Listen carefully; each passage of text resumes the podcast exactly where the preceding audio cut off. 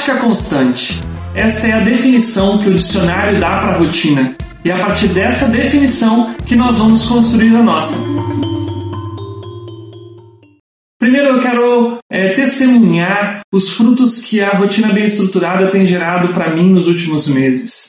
Eu defini é, que a minha rotina seguiria o meu propósito e rumaria para as minhas metas. Então, eu defini, por exemplo, um tempo para me alimentar melhor e para praticar exercícios, porque eu tinha a meta de melhorar a minha postura e de engordar um pouco. E essas metas já foram alcançadas. Eu dediquei também um tempo aos estudos, porque eu tenho a meta de aprimorar as minhas atuais habilidades. E dediquei um tempo também a construir esse projeto onde hoje eu posso compartilhar os conhecimentos que eu adquiri.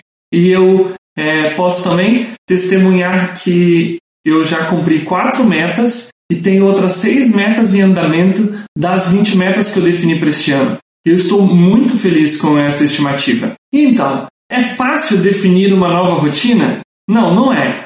É necessária constância na execução das atividades que você definiu para sua rotina. E é só esse esforço é, dedicado a essa adaptação que vai fazer os novos hábitos se tornarem realidade. Então, a sua rotina se tornará automática e a execução dessas atividades vai se tornar mais fácil, mais corriqueira. E aí você me pergunta, quais são então os benefícios, Laércio, de eu ter uma rotina tão bem estruturada? Uma rotina bem estruturada vai te dar segurança, vai reduzir a sua ansiedade, vai te tornar mais equilibrado, entre outros benefícios.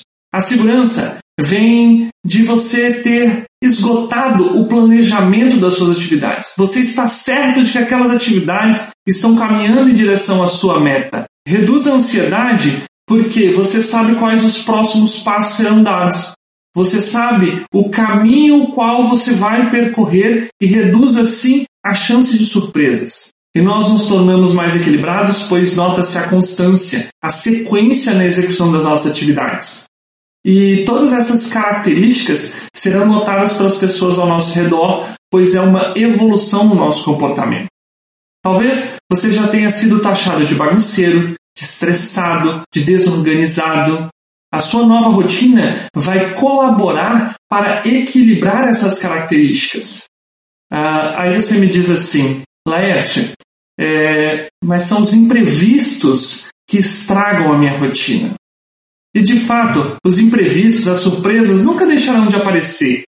E nós precisamos ter o discernimento do que é imprevisto e do que pode ser previsto e gerenciado. Por exemplo, essa situação. Hoje eu tive que ir ao salão cortar o cabelo, tive que pagar algumas contas e tudo isso no horário de almoço e não me sobrou tempo para comer direito ou comer uma coisa qualquer e meu dia foi uma bagunça. Quais dessas atividades não poderiam ter sido planejadas dentro da sua rotina?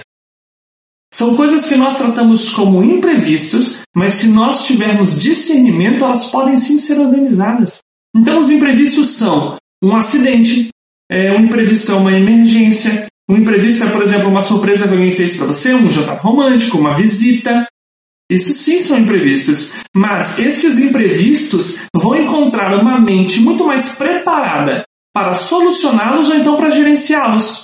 A rotina deve ser uma trilha e não um trilho. Ela deve ser adaptável, ela deve ser revisada com alguma periodicidade. E eu finalizo dizendo que se você acha que a rotina é algo monótono, é porque você ainda não experimentou o sucesso que ela traz. Na próxima semana eu vou apresentar o meu Bullet Journal, que é a ferramenta que eu uso para organizar a minha rotina. Até lá!